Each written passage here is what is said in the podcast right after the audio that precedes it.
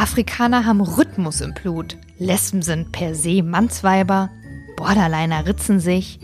Diabetiker haben sowieso viel zu viel Süßes genascht und sind selber daran schuld. Und wie haben Rollstuhlfahrer eigentlich Sex? Na, auch schon solche Gedanken gehabt? Willkommen in der Welt der Klischees und Vorurteile. Wir Menschen neigen dazu. Alles muss kategorisiert werden. Schublade auf, Schublade zu. Doch auf der anderen Seite sind wir Menschen vielfältige Individuen und passen in der Regel gar nicht in solche Schubladen. Ein Grund für mich, genau darüber zu sprechen. Willkommen bei Klischeevorstellung mit Victoria von Violence. Ich habe heute ein eher pikantes Thema mitgebracht, denn ich spreche mit Ann-Kathrin über das Thema Sexwork. Bevor ich anfange, möchte ich aber eine Triggerwarnung loswerden, denn wir sprechen nicht nur über dieses Thema, sondern auch über das Thema Borderline. Und falls euch das Thema antriggern sollte oder euch ein schlechtes Gefühl geben sollte, würde ich euch bitten, einfach eine andere Folge zu hören. Wir sind nämlich von dem Thema Sexwork auf das Thema Borderline gekommen in dem Gespräch und ich möchte an der Stelle noch was Wichtiges loswerden. Und zwar spreche ich ja immer mit einzelnen Personen, die von einem Klischee betroffen sind und auch in Gruppen zusammengefasst werden können. Also sprich die Rollstuhlfahrer, die Sexworker oder Sexworkerinnen und so weiter. Trotzdem ist es natürlich so, dass jeder Mensch individuell für sich spricht. Und Ann-Kathrin erzählt ihre Geschichte. Es gibt viele verschiedene Geschichten zu dem Thema und ich möchte gerne, dass ihr das im Hinterkopf behaltet, dass das eine ganz individuelle, eigenständige Geschichte ist, nämlich ihre Geschichte. Ich bin sehr froh und dankbar, dass sie darüber gesprochen hat, denn ich denke, es ist nicht so einfach, sowas zu teilen und wir hatten ein sehr bewegendes, äh, sehr ausführliches Gespräch und ich wünsche euch viel Spaß bei der heutigen Folge. Aber bevor wir anfangen, noch ein kleiner Hinweis, denn Klischeevorstellung geht demnächst auf Tour. Vom 31.08. bis zum 2.09. bin ich in Köln, Hamburg und Berlin unterwegs und ich werde zusammen mit einem Klischee durch diese Städte reisen und wir werden zum einen eure Fragen beantworten, werden tolle Gespräche haben und alle gemeinsam kollektiv mal unsere Blasen verlassen. Ich freue mich auf euch, sichert euch Tickets, wir sehen uns bald. Ich freue mich auf jeden Fall, dass du die weite Reise auf dich genommen hast und äh, nach Berlin gekommen bist. Aus Düsseldorf, Nähe von Düsseldorf. Nähe von Düsseldorf aus. Nähe von Düsseldorf aus. Sehr gut. Die, die ganze weite Fahrt nach Berlin. Ein paar Bundesländer bereist. Ja, und äh, wir wollen ja heute über deine Geschichte sprechen und ich ja. weiß ja auch gar nicht so viel. Ich habe ja gar nicht so viel gefragt extra, damit ich das jetzt machen kann. Und ähm, was machst du jetzt gerade aktuell? Ähm, ich arbeite jetzt gerade aktuell im Verkauf. Im Verkauf. Ja. Und was hast du vorher gemacht? Vorher habe ich äh, mein Körper verkauft. Quasi so ähnlich. Ja. Also Sex gegen Geld. Ja. Ganz klassisch. Ja. Wie alt warst du, als du angefangen hast? 20. Das ist ja sehr jung. Es ist sehr, sehr jung. Also es, ist, es war auch nicht unbedingt die klügste Entscheidung in meinem Leben, aber dafür bin ich eh nicht gerade bekannt. Wie bist du dazu gekommen? Also, weil ich stelle mir, ich stell mir vor, wie ich mit 20 war und ich hatte jetzt nicht solche Ideen, jetzt mal zu sagen, komm, ich ähm, biete mich an. Ähm, also ich habe äh, vielleicht auch viel Sex gehabt, als ich 20 war, aber ohne, ohne Geld dafür zu bekommen. Ja, ich habe halt, äh, also mir ging ich muss dazu sagen, mir ging es halt, äh, als ich das zum Zeitpunkt gemacht habe, super, super schlecht. Und ich war super in so einer Borderline-Phase drin. Und ähm, ich habe halt, ich, ich habe ich hab halt so überlegt, Männer haben in meinem Leben schon einiges genommen. Wieso nehme ich ihnen da nicht etwas? Und wenn ich dann zumindest meinem Körper Geld dafür geben kann, dann kann es ja vielleicht den Schaden eingrenzen. Was meinst du da, was meinst du damit? Was, was ist mit Männern passiert vorher? Ähm, zum Beispiel, dass sie nicht auf ein Nein hören. Okay, also du hast die Erfahrung gemacht, dass ja. Männer Grenzen überschritten haben. Ja. Und das hat dann dazu geführt, dass du irgendwann sauer warst. Ja, und, dass ich halt auch irgendwann einfach verzweifelt war und mir halt dachte, okay, wenn ich meinem Körper vielleicht einfach Geld dafür nehmen kann, für etwas, was sowieso passiert, mhm. wenn ich mich hingebe, kann mir keiner mehr was nehmen. Und vielleicht kann ich so halt den Schaden eingrenzen. Im Endeffekt halt, es hat zu einem kompletten Gegenteil geführt. Aber ähm, ja, das war auf jeden Fall damals so der Ansatzpunkt. Ja, weil du hast ja am Ende trotzdem dann Sex mit denen gehabt, ne? Also ja, ja, aber oder ich, ich, der Punkt war ja, dass ich halt dafür Geld nehme, dass ich ihnen etwas dafür nehme, dass sie mir etwas dafür nehmen. Dass du es kontrollierst, quasi. Ja, dass, dass ich eine Situation schaffe, in ja. der Männer für Treiben zahlen müssen. Okay. Und das war auch die Idee, also das war quasi für dich der, der, der Punkt, wo du gesagt hast, ich mache das jetzt. Ja.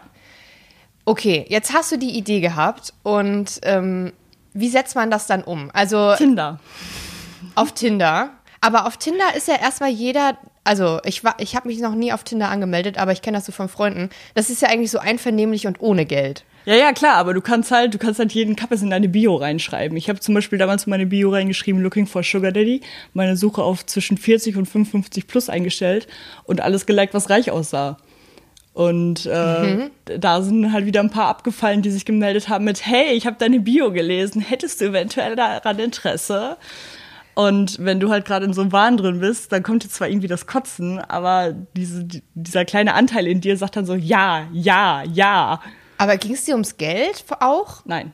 Also zu dem Zeitpunkt, als ich das gemacht habe, nicht wirklich. Weil dieses Sugar Daddy-Ding ist ja vor allen Dingen sowas, was ja viele Mädels auch machen, um sich zum Beispiel Studium zu finanzieren und eben halt auch am Ende den Benefit zu haben. Also, dass sie dann irgendwie was bezahlt bekommen oder Geld bekommen und so. Ja klar, ich meine, Geld zu haben war in dem Fall nett, aber es war halt, wie gesagt, zweitrangig. Ich wollte halt erstrangig eine Situation schaffen, in der Männer für Treiben zahlen müssen.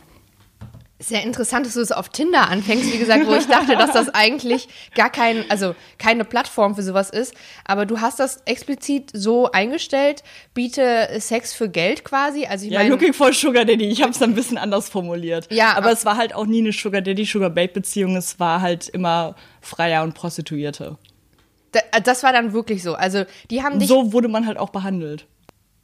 Ey, finde ich voll verrückt, weil das war mir gar nicht bewusst, dass es sowas auf Tinder auch gibt. Und so bist du quasi da reingeschlittert, indem du dich a- an älte, also angeboten hast für ältere Männer vor allen Ja. Dingen, weil du wusstest, die sind eher dass die bereit halt zu auch bezahlen. einfach mehr zahlen.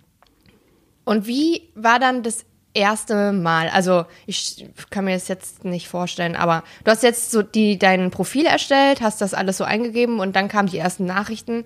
Und wie war das? Wie lief dann so das erste Mal mit jemandem dann in Kontakt kommen und auch Treffen ab? Ähm, also das allererste Mal war sogar noch weiter als letztes Jahr voraus. Das war ein paar Monate davor, das war in dem Jahr davor, so gegen Herbst. Und wir haben halt so ein bisschen geschrieben. Und irgendwann meinte er so, ja, ich bin dann in Düsseldorf, hast du mal Lust, was essen zu gehen? Und ich so, ja, klar, why not, ne? Und dann haben wir uns halt zum Essen gehen getroffen. Und der fand mich auch super toll. Irgendwie finden alle alten Männer mich super toll. Ich weiß auch nicht, irgendwie habe ich dafür ein Händchen. ja auch eine attraktive junge Frau.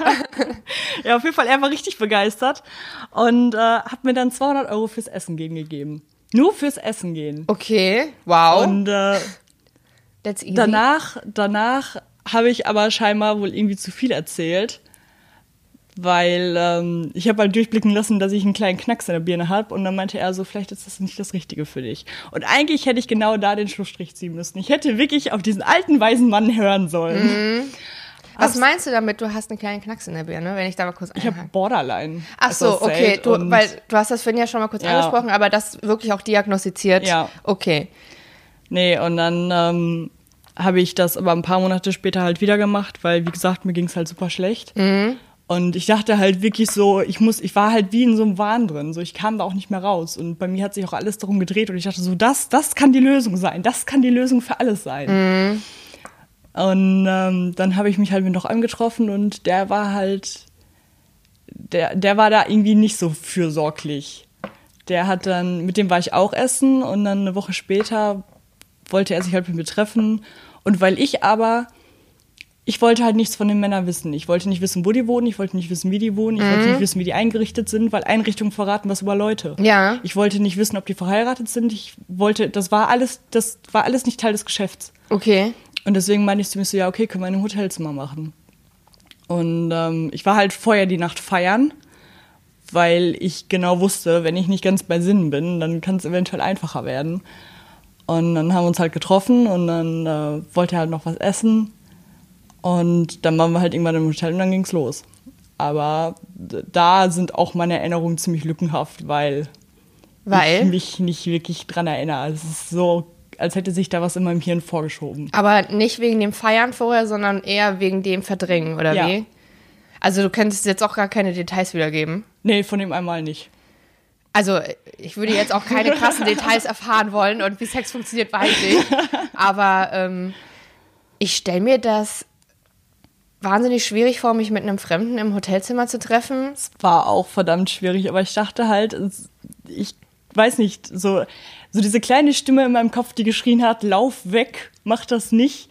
Die habe ich halt irgendwie, die hat so dieser, dieser ganz, ganz krasse Borderline-Teil in mir einfach so hart zusammengeprügelt und in die Ecke geworfen, dass, äh, dass ich darauf nicht gehört habe.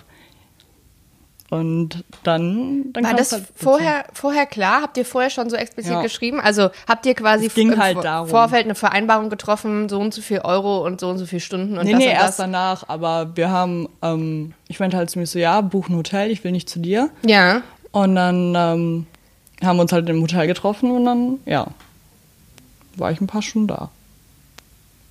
Muss es dann auch alles machen, was er wollte? Oder ja. war das auch, also ich meine, du sagst, du kannst dich nicht mehr so gut erinnern, aber waren auch Sachen dabei, wo du gesagt hast, das will ich jetzt eigentlich gar nicht machen? Ja, im Prinzip eigentlich alles davon.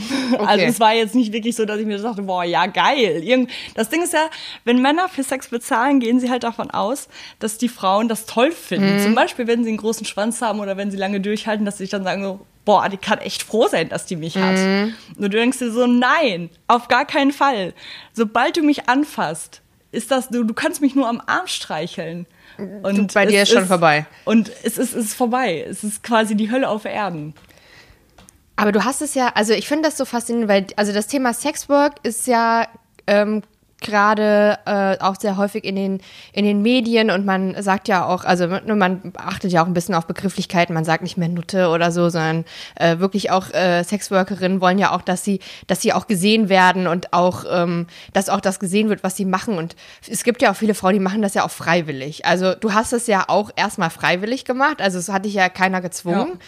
Ja. Ähm, aber trotzdem äh, ist ja bei dir jetzt der Fall, dass du es ja nicht gerne gemacht hast. Ja, aber von denen, die es halt freiwillig machen, wie viele machen es halt davon gerne? Ich habe mir dazu halt Reportagen angeguckt und 5%, also circa 5%, das ist halt immer so eine, mhm. so eine mhm. schwimmende Zahl, ähm, von von allen Prostituierten in Deutschland machen es halt wirklich, weil sie Spaß an dem haben, was sie tun. 5 Prozent. Okay. So 95 Prozent machen es aus anderen Gründen. Aber was denkst du, was sind das für Gründe? Also ist es dann, äh, ich weiß nicht, hast du auch Kontakt gehabt dann? Also tauscht man sich dann aus oder hast du irgendwie. Ich habe tatsächlich dadurch erfahren, dass es auch einige meiner Freunde machen, von denen ich es vorher gar nicht wusste. Ja. Also so Freundinnen, die, die, oder Freunde, die sich, die, du, das finde mega krass. Ja, das war bei mir damals so mit der Depression, als das rauskam. Plötzlich kam raus, dass das ganz viele andere ja, machen. Wenn einer dann da irgendwie mal drüber spricht, dann plötzlich so, ja, ich auch, ich auch. Aber ich muss ganz ehrlich sagen, da, das wüsste ich jetzt auch nicht bei mir im Freundeskreis, ob da irgendjemand... Ich hab's halt auch echt, es waren halt auch echt Leute, wo ich mir dachte so, nein, du doch nicht. Und Auf gar keinen Fall. Also ihr habt euch wahrscheinlich ausgetauscht. Was waren da so die Beweggründe? Ähm, zum Beispiel finanzielle Notlage, also hohe Schulden. Ja. Oder auch einfach ähm, zum Beispiel eine andere, von der ich das weiß, die hat halt ungefähr den Knacks, den ich habe, aber 150 mal so schlimm. Und ähm, weiß ich nicht. das ist. Äh, der Knacks macht sich auch immer bemerkbar an meinem Tisch. Der ja, auf jeden Fall. Aber ich stütze mich halt auch die ganze Zeit darauf ab, ne?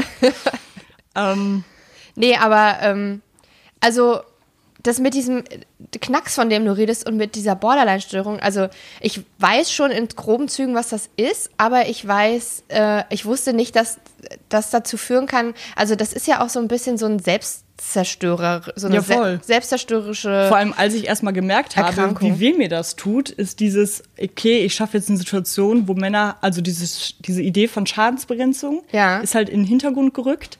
Und dann war Sorry.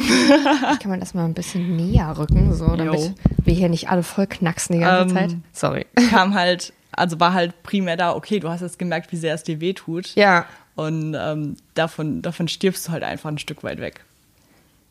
Aber das ist ja dann Teil der, der Erkrankung bei dir gewesen, auch dieser, dieses, das ist ja schon masochistisch eigentlich, oder? Ja, voll.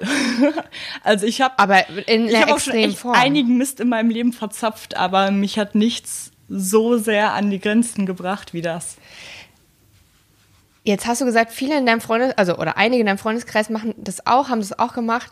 Ähm, ist, und du meintest, die eine hat irgendwie noch einen sch schlimmeren Knacks in Anführungszeichen als du. Ist die, hat die das auch mit dieser Borderline-Störung oder ist das einfach so, dass sie generell vielleicht, ich meine, gibt ja auch Leute, die. Nee, nee, die hat auch, die, die hat auch Borderline, aber sie hat, bei ihr hat es halt dazu geführt, dass sie mittlerweile so hart dissoziiert, dass dass sie ab und zu gar nicht mehr sie selbst ist. Also ich wusste das ja gar nicht im Vorfeld äh, mit der Border, mit der Borderline-Störung, also dass das wirklich bei dir auch, auch diagnostiziert war. Und ich finde das gerade ganz interessant, weil, ähm, wie gesagt, mir ist das schon bewusst, dass das so ein selbstzerstörerisches Ding ist, aber dass das so weit geht, also weißt du, ob das auch im Krankheitsbild drin ist, dass es Leute wirklich auch zum Beispiel so, so extreme Boah, das Wege weiß gehen? ich nicht. Ich habe auch keine Ahnung, ob es dazu Studien gibt. Das wäre mhm. eigentlich mal ganz interessant ja. zu wissen. Ähm, aber ich kann es mir schon vorstellen, weil vor allem vor allem ja bei, bei Missbrauchsopfern ist es ja der Fall, dass die halt ganz oft ein super gestörtes Verhältnis zu Sex entwickeln. Ich hatte das, also bevor ich das gemacht habe, habe ich Sex halt auch einfach für alles Mögliche genutzt. Ich, ich habe es gemacht, wenn ich Bock drauf hatte, ich habe es gemacht zur Manipulation, ich habe es ähm, für alles Mögliche. Ich habe es gemacht, um mir selbst weh zu tun und das war halt einfach so die Königsklasse. Also, ähm, ja. So, dann erstes Treffen mit, hast du den dann Freier genannt? Nennt man das dann Freier? Also also für mich war es halt ein Freier, aber ich habe ihn obviously nicht so genannt. Du kannst okay. nicht sagen, hey, schönen guten Tag, Herr Freier. Ja, ja, nee, klar, aber so für einen selber, ich meine, du kategorisierst ja, also das ist ja dann irgendwie ein an, das ist ja kein Date. Also das ist ja was anderes. Er hat's Date genannt. Das okay. Ding ist, wir waren halt auch, bevor wir, bevor wir uns im Hotel getroffen haben, waren wir ja auch essen. Ja. Und ähm, da meinte er auch so, ja, wir können das ja auch alles ganz locker angehen und wir müssen ja nicht irgendwie über Haus und Garten nachdenken, können wir ja am Ende immer noch machen. Und mir kam halt so richtig die Kotze hoch, wo ich mir so dachte, so, dein Scheiß Ernst? Mhm. Du weißt, was Sache ist und das. Ah, nee. Also er wollte ein bisschen so dieses romantische Bild aufrechterhalten, dass ihr euch einvernehmlich trefft Aber und das du da Bock alle drauf Männer. hast. Bisher alle, mit denen ich mich getroffen habe, wollten dieses Bild aufrechterhalten. Das ist dann so Teil des Deals oder was? Also so, dass das, ist nicht Teil des Deals, aber scheinbar, scheinbar stehen Männer darauf, für Sex zu bezahlen und zu meinen, es könnte mehr daraus werden, weil sie ja die allertollsten sind. Es könnte, ah, es könnte mehr draus werden. Ich dachte jetzt eher so, dass man, dass es dann eher so wirkt wie, wie ein Date und eben nicht wie diese, äh, nee, nee. wir haben hier eine Geschäftsbeziehung quasi. Für mich war es halt eine Geschäftsbeziehung, aber irgendwie also die, die ich halt kennengelernt habe, die haben halt, äh, die haben halt immer irgendwie durchblicken lassen, so ja, da könnte ja mehr was raus werden und ich finde dich ja auch voll klasse und so. Ja. Aber viele von denen waren wahrscheinlich verheiratet. Äh, nur einer war verheiratet, noch wegen der Steuerklasse. Ah, okay.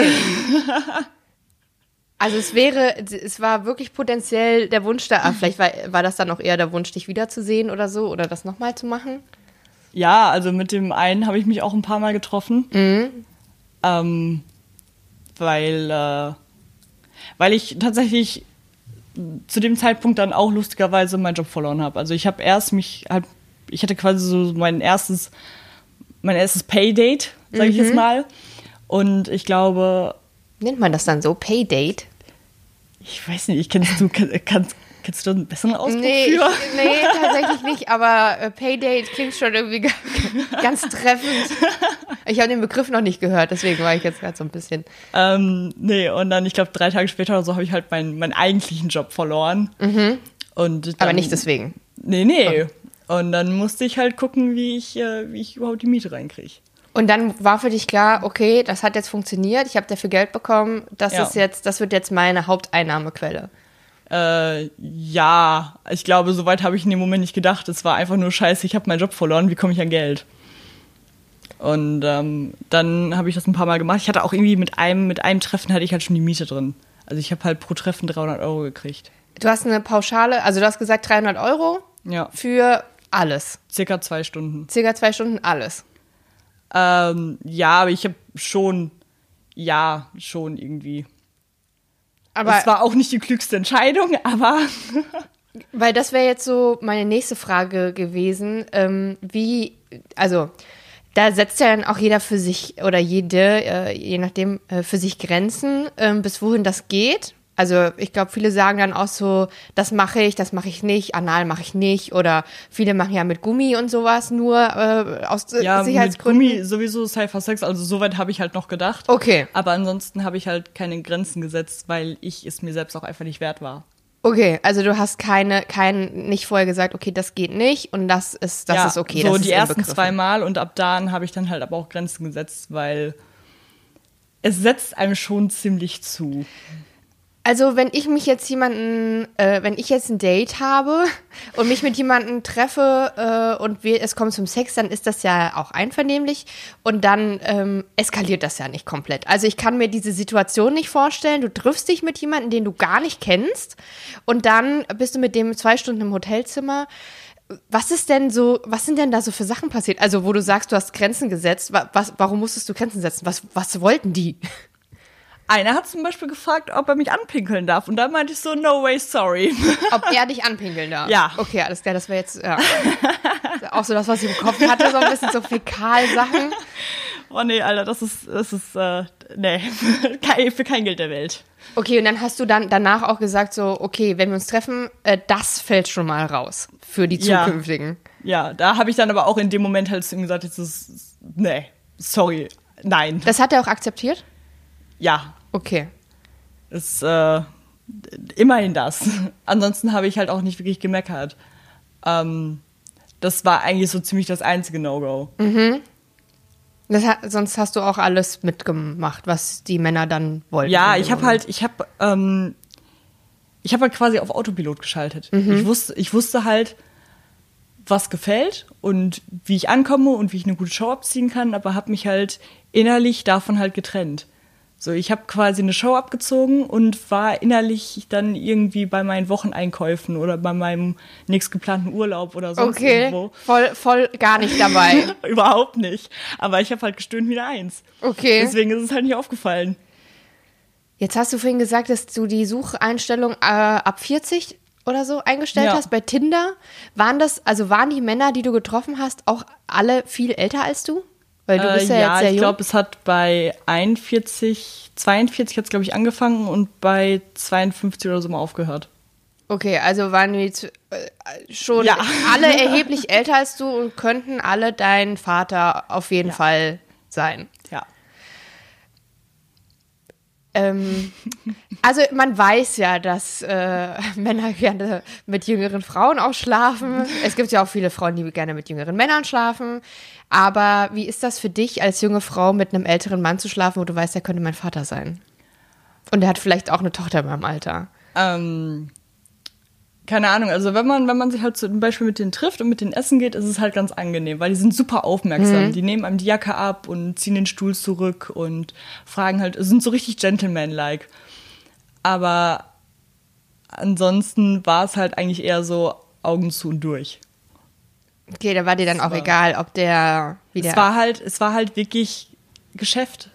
Es, es war ja mein Job. Und ähm,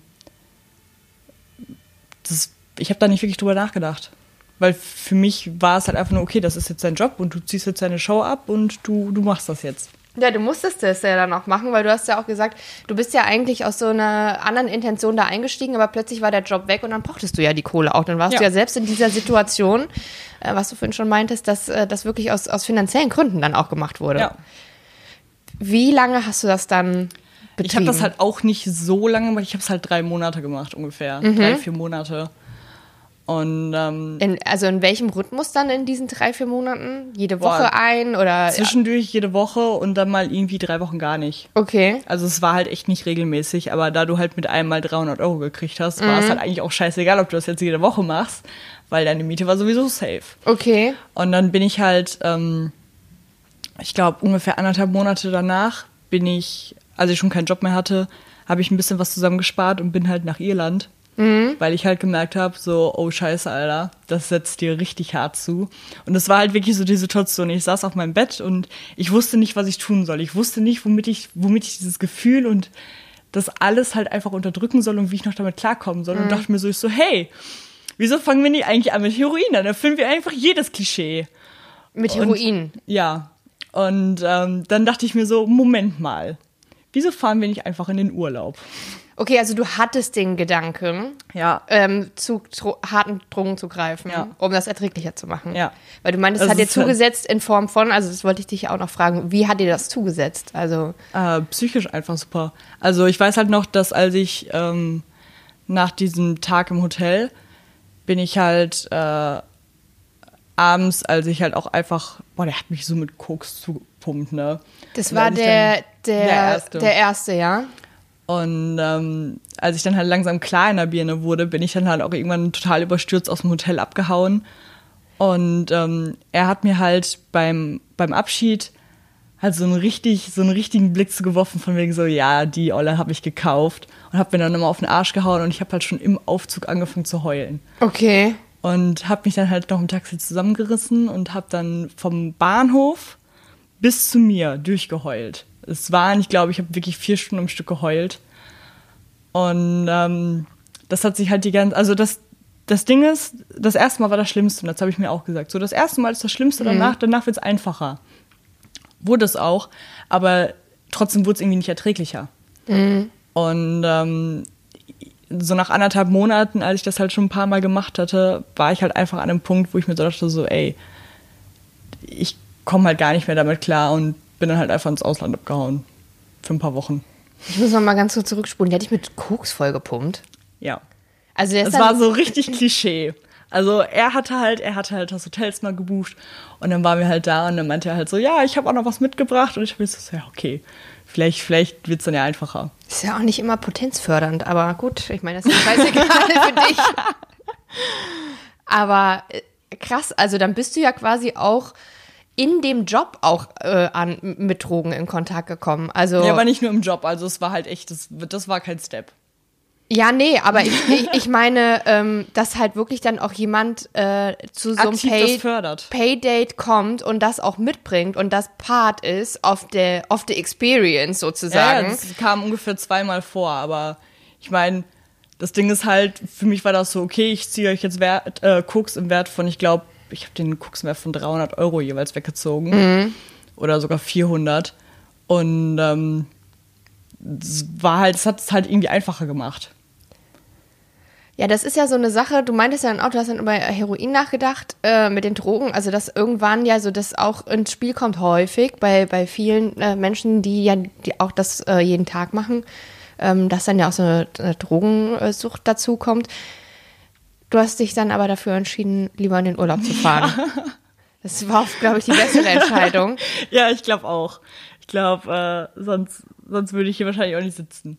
Aber das war für dich wirklich so, äh, du standest am Scheideweg und hättest entweder den Weg gehen können, weitermachen und äh, äh, das dir irgendwie erträglich machen. Ja, aber und, ein Gramm Heroin kostet halt einfach 100 Euro. Roundabout. Und ähm, die Flüge nach Irland haben zusammen 58 Eu- Euro gekostet. Also, es war. Okay, Gott sei Dank. Danke an der Stelle an die ganzen Billigflieger. Danke an Ryanair.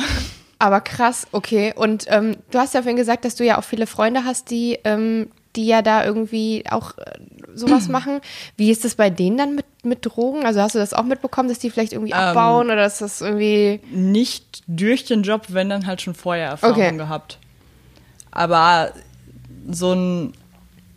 Sowas fördert es halt nicht gerade, weil du bist halt die ganze Zeit super angespannt. Und äh, vor allem bei mir kam halt dazu, dass, dass ich irgendwann Flashbacks hatte. Und dass ich dann irgendwann einfach wieder in dem Hotelzimmer stand und sich in meinem Kopf wie so ein Film die ganze Zeit diese Situation abgespielt haben. Und ich da nicht rauskam. Und mach das mal ein paar Mal mit. So, da, da hast du auch die Schnauze voll. Ja, nee, also hätte ich nicht einmal Bock drauf, bin ich ganz ehrlich. Jetzt, okay, dann bist du, nach, du bist dann nach ein paar Monaten halt in Urlaub gefahren. Ähm, wie ist das gewesen mit deiner Familie? Hast du denen das erzählt? Auf gar keinen Fall. Mein Vater wird hier hängen. Also, ich glaube, das stelle ich mir auch am schwierigsten vor, das den Eltern zu erklären. Ja, wie willst du denn sagen, Mama, Papa, ich bin Prostituierte? Wie willst du das deinen Eltern erklären? Es ist, äh, nee, auf gar keinen Fall. Also das Ding ist halt, ähm, ich habe dann, nachdem ich aus Irland wieder kam, wurde ich auch aus meiner WG rausgeworfen, weil ich keinen Mietvertrag hatte und musste da wieder zurück zu meinen Eltern ziehen. Und ich glaube, das hat mir auch so ein bisschen den Arsch gerettet. Okay, alles klar, du bist aus der Situation quasi rausgegangen. Also du Ich bin rausgeworfen worden. rausgeworfen worden, du musstest, nicht mehr die Miete ähm, Ich aufbringen. habe es danach trotzdem noch einmal gemacht und danach war irgendwie Sommerpause, alle waren im Urlaub oder sonst irgendwas und dann hat es halt bei mir angefangen, dass ich auch wirklich Angst vorm Sex hatte. okay. Und seitdem äh, alles super entspannt. Kein Sex mehr, keine Probleme. Okay, du bist dann zu deinen Eltern gegangen und die, ähm, die wussten ja, dass du keinen Job hast. Haben die nicht mal gefragt, wie hast du das vorher äh, finanziert oder hast du einfach gesagt, ja, ich hatte einen Ich Job habe an der ich Bar habe im oder Club so? gearbeitet. Ja, okay. Hab ich mir schon gedacht. Freunde von mir haben halt. äh, Mama, ich habe wirklich im Club gearbeitet, falls du das jetzt hörst. Mama, Papa, also ich habe jetzt hier, ich habe ich hab zehn Stunden im Club, an der, im Club an der Bar gestanden. 300 Euro habe ich gekriegt. Ja, voll, sehr realistisch. ja. Nicht. Äh, okay, aber deine Eltern haben das nicht mitbekommen, sondern dann bist du aus der Situation raus, versuchst gerade so ein bisschen zu rekonstruieren, wie, dein, wie so dein Werdegang war. Und dann hast du aber für dich selber auch beschlossen, du willst das nicht mehr, also du, du machst das nicht mehr, du bist Ja, bei nee, deinen es, Eltern es gewesen. war halt, ich war halt bei meinen Eltern und danach, wie gesagt, hatte ich halt noch ein Treffen. Und ähm, boah, das war aber auch so ein richtig, boah, nee, das, das war aber auch so richtig, wo ich mir so dachte, so, boah, hui, Alter, du stehst ganz schön weit über diesem Typen. Weil ähm, der hat, ich glaube, eine Stunde lang in mich reingehämmert. Und ich habe halt super die Show abgezogen. Und dann äh, meinte er am Ende so, ja, hat's denn auch gefallen? Und es war halt mein Job. Und ich so, ja, klar. Und er so, ja, das hat man gemerkt. So viel Lust wie du kann man gar nicht vortäuschen. Und, und ich saß da so und mir kam einfach nur das Kotzen wirklich ja, das hoch. kann ich ne? verstehen. Da wäre mir auch ein bisschen Kotze hochgekommen. Das, das war halt, äh, ja. Okay, das war dann so der Endpunkt. Der war dann der letzte. Ja, aber wie gesagt, halt auch einfach dadurch, dass, dass danach irgendwie es nicht mehr dazu kam. Halt erst aus, äh, aus Gründen, weil die irgendwie im Urlaub waren oder sonst irgendwas. Und dann fing es halt einfach mit meinem Kopf an. Das, Wie viele Männer waren es insgesamt? Weißt du das? ähm, nicht so viel, ich glaube irgendwie unter zehn. Okay, ja gut, aber das ist ja trotzdem auch jetzt nicht wenig. also wenn man überlegt, dass du das ja nicht wolltest, Ja, eigentlich. Also du hast es natürlich freiwillig gemacht, aber das ist halt das Ding. So, alle sagen so, ja, wenn du es freiwillig machst, dann ist es ja nicht schlimm. So, aber die Gründe dahinter zu hinterfragen, das machen halt super viele einfach nicht. Und ähm, ja, das ist ja auch so dieses Vorurteil. Also das, äh, was du jetzt auch gerade gesagt hast, äh, dass der dich dann gefragt hat, wie fandest du es? Und du sagst dann, ja, ich fand es mega geil und so. Und ähm, viele Männer oder viele Menschen denken ja auch, dass so äh, äh, Sexworkerinnen äh, erstmal so Nymphomaninnen sind oder sowas. Also Ja. die dann voll Bock drauf haben und voll steil gehen. Und wenn man mal ein bisschen in die Materie reingeht, ist das halt häufig so, dass zum Beispiel äh, Drogen da eine große Rolle spielen, dass das irgendwie oder ja, auch oder irgendwie filan- finanzieller Notstand oder halt einfach so ein Sonderfall wie bei mir. Und ich bin mir sicher, dass ich damit nicht die Einzige bin. Ja, es ist auf jeden Fall, ich wusste das im Vorfeld nicht, ganz interessant. Ich werde da mal ein bisschen recherchieren, weil mich das total interessiert. Ähm, und das ist ja auch total krass. Und da wollte ich dich eigentlich vorhin auch schon fragen, bist du in Therapie wegen der Borderline-Sache? Nee, ich äh, habe vor zwei Jahren, glaube ich, aufgehört, zu meinem Therapeuten hinzugehen, weil es mir zu weit weg war. Okay. Und weil der Typ mir auch ziemlich auf den Senkel gegangen ist. Also am Anfang fand ich ihn ganz cool, weil er irgendwann mal meinte, dass er DJ in Berlin war, so Minimal-DJ. Und dann hatten wir auch so ein paar Gesprächsthemen. Und dann meinte er irgendwann so, ja, aber ähm, wenn die Krankenkasse mit, mitkriegt, dass du Drogen nimmst, dann, dann kriege ich ganz viel Ärger, du musst damit aufhören. Und hat halt die ganze Zeit die Drogen nicht als Symptom, sondern als Ursache meiner Störung betrachtet. Wo. Okay. ich mir dachte, so, ich hatte schon vorher Borderline. Kannst du mal bitte anfangen zu therapieren? Ja. Und Naja gut, ich mein Job von einem Therapeuten ist ja auch, wenn man zum Beispiel drogenabhängig ist, dass man Ja, dann ja vielleicht nicht abhängig. oder ja gut, aber auch, du hast das, das war Teil der der Borderline Ja, quasi. es, ja, aber das Ding ist halt, wenn Drogen, ähm, wenn, wenn man Drogen halt nimmt und in Therapie ist, dann sehen das alle Therapeuten sofort als Ursache für das Problem und nicht als Symptom. Und anstatt dass sie es als Symptom behandeln, machen sie einem Vorwürfe und behandeln es quasi, wollen es wie die Ursache behandeln, aber das ist halt genau falsch. Und dann, so Leute wie ich, entfernen sich dann halt einfach von den Leuten und sagen so, ja, okay, dann halt nicht. Wenn du mich nicht verstehen willst, dann tschüss mit dir. Ja, da wäre vielleicht auch ein Therapeut ganz angebracht, der sich ein bisschen mehr mit der Materie, also mehr vielleicht spezialisiert ist auf zum Beispiel Borderline-Erkrankungen, Ja. oder? Also ich sollte eine Verhaltenstherapie bei ihm machen, aber er war halt auch Kinder- und Jugendtherapeut und ich war halt, also ich hatte schon, als ich noch in dieses in dieses Spektrum Kinder- und Jugendtherapie reingefallen bin, hatte ich keine Probleme mehr, die mit Kinder- und Jugendtherapie behandelt werden können. Okay. Und deswegen war es halt nicht so ganz passend. Hast du da mal drüber nachgedacht, das nochmal? Ja, aber Anzugehen? das Problem ist halt einfach, dass ich, ich glaube mittlerweile, boah, ich weiß gar nicht, acht sieben, acht, neun Therapien angefangen habe mhm. und drei kurze bis lange Krankenhaus, äh, Krankenhausaufenthalte hinter mir habe. Und äh, irgendwann kriegst du auch eine Therapiesperre. Und ich will mir halt quasi so meine finale Therapie für dann aufheben, wenn ich mir auch wirklich sicher bin. Und äh, weil immer wieder hinzurennen, zu sagen, mir geht scheiße, denen die Problematik zu erklären, eine Diagnose zu bekommen und dann drei Monate hinzugehen, weil es ja ganz lustig ist. Mhm. Irgendwann kriegt die Krankenkasse halt davon Wind und dann äh, ist man halt raus. Und Im Krankenhaus auch gewesen deswegen oder wegen körperlichen? Ähm, nee, Krankenhaus war äh, halt dreimal Psychiatrie. Mhm. Ist, ja, aber ist schon ein bisschen her. Ich glaube, da war ich 14, 15, irgendwie so. Krass, wie gesagt, ich wusste das ja gar nicht mit diesem, mit diesem Einfluss und was das, was das machen kann. Das war mir jetzt überhaupt nicht bewusst im Vorfeld. Und dass äh, ja, du dann da so einen selbstzerstörerischen Weg eingegangen, äh, eingeschlagen hast. Wie ist das für dich heute? Jetzt hast du ja einen normalen Job, du arbeitest im Verkauf, hast du mir erzählt, so. Und das ist, also wir haben ja im Vorfeld auch Kontakt gehabt und wirkt ja auch alles relativ gesettelt und äh, du bist ja, hast ja so sein, deinen Job und konntest ja dann auch irgendwie. Ich habe jetzt einen Hund. Ich habe einen Hund. Du hast seitdem geht es so gut, ne? Hunde, Hunde retten Leben. Ja, das kann ich, das kann ich bestätigen. Aber jetzt bist du ja ein bisschen davon weg. Wie ist das für dich jetzt heute? Also verfolgt dich das sehr, dass du, dass, dass, dass du das gemacht hast? Ja, nicht, dass ich es gemacht habe, aber wie gesagt, ich habe halt immer noch Flashbacks davon. Mhm. Ich glaube halt auch, dass ich mir ein Trauma damit eingefangen habe. Mhm. Ähm, ja. Ja, das ist nicht so. Ich meine, wenn du das so erzählst, du hast es natürlich freiwillig gemacht, aber natürlich wird dein Wille gebrochen. Und du hast dich halt auch einfach verkauft. Mhm. Du kennst deinen Wert und du kannst dich auch einfach nicht mehr zurückkaufen. Das mhm. ist halt das Problem. Wenn dir das alles vorher bewusst gewesen wäre, hättest du dann vielleicht gesagt. Ich glaube, es war mir bewusst, aber ich glaube, es war mir einfach egal.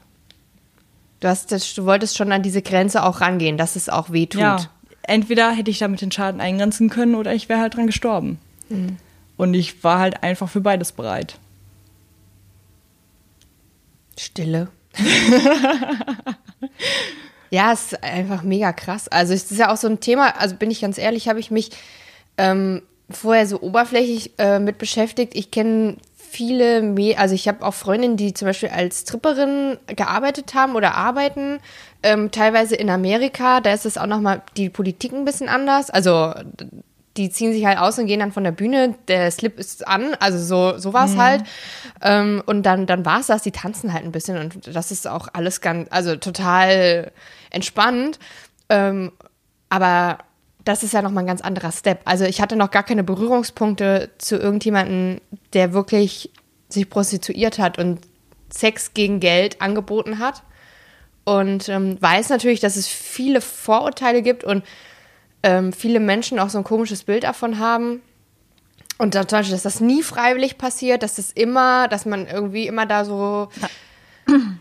Aber dass das auch verschiedene Gründe gibt, freiwillig da reinzukommen. Und ähm, was so die Beweggründe sind, wie du sagst, finanzieller Notstand oder eben auch so ein bisschen dieses, ich gehe hier mal an meine eigenen Grenzen. Das wirst du dein Leben lang bestimmt mit dir jetzt rumtragen, ne? Ja, herzlichen Dank. ja, ich hoffe, dass du irgendwie demnächst vielleicht doch mal mit einem Therapeuten darüber sprechen kannst. Ähm, ja. Ja, also keine Ahnung, ich meine, das Ding ist, so so paradox, wie, ich, wie es sich auch anhört, war es vielleicht auch im Endeffekt das Beste, was mir hätte passieren können, weil mein mhm. Leben vorher war ziemlich ungesund. Mhm. Also nicht nur für meinen Körper, auch für meine Psyche. Und seit ungefähr einem halben Jahr kann ich mir nicht mehr wehtun. Also so ähm, im Sinne von, ich gehe jetzt super krass feiern oder ich schlafe mit irgendwelchen Männern oder mhm. sonst irgendwas. So, da ist einfach irgendwie so eine Blockade, dass ich jetzt auf einmal auf mich aufpasse. Ich, also, ich vermeide alle Trigger. Ich habe keinen Sex. Ich spreche nicht so drüber mit irgendwelchen Männern. Ich treffe mich nicht mit Männern. Ich masturbiere nicht mal. Aber ähm, Krasser hab ich, hab ich, Einschnitt in dein Leben hab auf ich, jeden hab Fall. ich halt auch einfach nicht irgendwie Ja. das Bedürfnis danach. Und seitdem läuft. Seitdem geht es mir irgendwie auch einfach gut. Aber würdest du sagen, dass dir das, dass dir das auch deine Sexualität kaputt gemacht hat? Ja, voll. Aber wenn ich kein, wenn ich kein Verlangen danach habe, kann es mich auch nicht stören. Jetzt habe ich noch eine andere Frage. Ich kenne ja dein Instagram-Profil. Du postest ja sehr viele sexy Bilder von dir. Also so, wo ich gedacht habe, du, du feierst dich selber, deinen Körper und so schöne Bilder von dir in Unterwäsche und sowas, die sind ja sehr sexy. Ähm, fühlst du das dann auch so? Oder was ist dann, also was ist der Grund, warum du das postest? Das ist die dümmste Ja, aber Frage hast du, der mal, Welt. hast du mal die Caption dazu durchgelesen? Nein, siehst du? Ja. Sch schrei ja, das, das ist jetzt ein bisschen peinlich, aber habe ich nicht. Ich habe hab nur die Bilder angeguckt. Ich schimpf immer über alle, die, die nur Bilder gucken und jetzt selber. Äh, nee, aber wieso was? Äh, schreibst du, schreibst du darüber? Äh, nein, ich schreibe nicht darüber. Ich ähm, pa- pack da halt ziemlich emotionale Sachen rein, die mich vielleicht dann in dem Moment halt mitgenommen haben. Und es ist quasi so ein kleiner Einblick da rein, wie es mir halt geht. Und ähm, nur weil ich sexy Bilder poste oder weil ich irgendwie nackt bin, muss man es ja nicht direkt sexualisieren. Bin ich voll bei dir, 100% sag ich nämlich genau immer das Gleiche. Das, das sehe ich ganz genauso. Ähm, mache, also, Und Äh. mir gehen auch alle Herbe auf den Senkel, die das halt tun, vor allem an Männern. So, wenn die dann irgendwie schreiben, so, "Hm, tödliches Profil oder so, Hm. dann blockiere ich die halt auch einfach direkt, weil solche Vibes will ich halt einfach nicht. So, wenn ich mich schön in Unterwäsche finde oder wenn ich es schön Hm. finde, dass ich, dass ich nackt mit dem Gesicht zur Wand sitze und mein Rücken fotografiert wird, dann, dann ist das für mich was anderes als, hey, hier, yo, fick mich. Okay, also es ist für dich, also wirklich auch die Intention dahinter ist auch keine, ähm, ich fühle mich jetzt gerade mega sexy und ich will das ausstrahlen und äh, weil ich meine, das gibt's ja auch. Es gibt viele Mädels, äh, die wollen das, äh, die oder die die fühlen das in dem Moment oder machen das aus dem Grund. Und dann gibt's aber auch, da gehöre ich auch dazu, genauso welche, die die haben dann äh, ein Wäscheset an und denken sich so, ja sieht gut aus, aber ich bin auch jemand, ich finde mich selber auch jetzt nicht unbedingt sexy und also andere sehen das dann vielleicht anders und sagen dann so, ja, das ist jetzt gerade voll sexy. Und ich bin so, ja, ich sehe da nur das Trampeltier in Unterwäsche. Aber gut, alles klar. Danke, dass du mich sexualisierst. Nee, also so ist es halt nicht. Klar, ein paar Bilder davon sind sexy. So, Mhm. ich meine, aber ich glaube, das ist halt auch immer. Ich glaube, da gibt's ein Raster. So zeigt ein bisschen nackte Haut, hat ein bisschen Unterwäsche an, es fällt halt sofort dann irgendwie unter sexy. Mhm.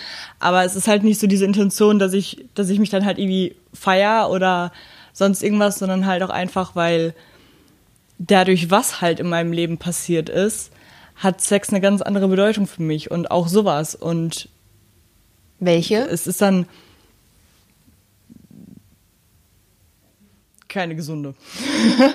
Okay. Und es ist halt dann einfach so ein bisschen dieses Paradoxon zwischen, sie zieht sich aus und sie ist aber traurig. Deswegen poste ich auch in letzter Zeit nicht mehr so viel, weil es mir eigentlich ganz gut geht. Das ist schön.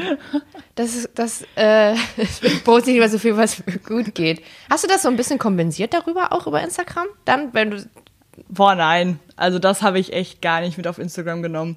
Weil ich glaube, wenn ich das irgendwie mit auf Instagram, vor allem diese eine Sache halt mit auf Instagram genommen hätte, ich glaube, das, das Internet verzeiht halt einfach nicht. Und ich weiß nicht, ich hätte, ich hätte zum Beispiel letztes Jahr niemals gedacht, dass ich mir einen Hund hole und dass es mir mal gut geht. Und ich kann mir jetzt nicht vorstellen, dass ich mal irgendwann einen Mann habe und vielleicht über ein wirklich, wirklich, wirklich gesetteltes Leben nachdenke. Und wenn mich dann in 20 Jahren vielleicht sowas noch verfolgt. Ich weiß auch nicht, wo es mit mir hingeht. Das will ich halt einfach nicht eingehen, das Risiko.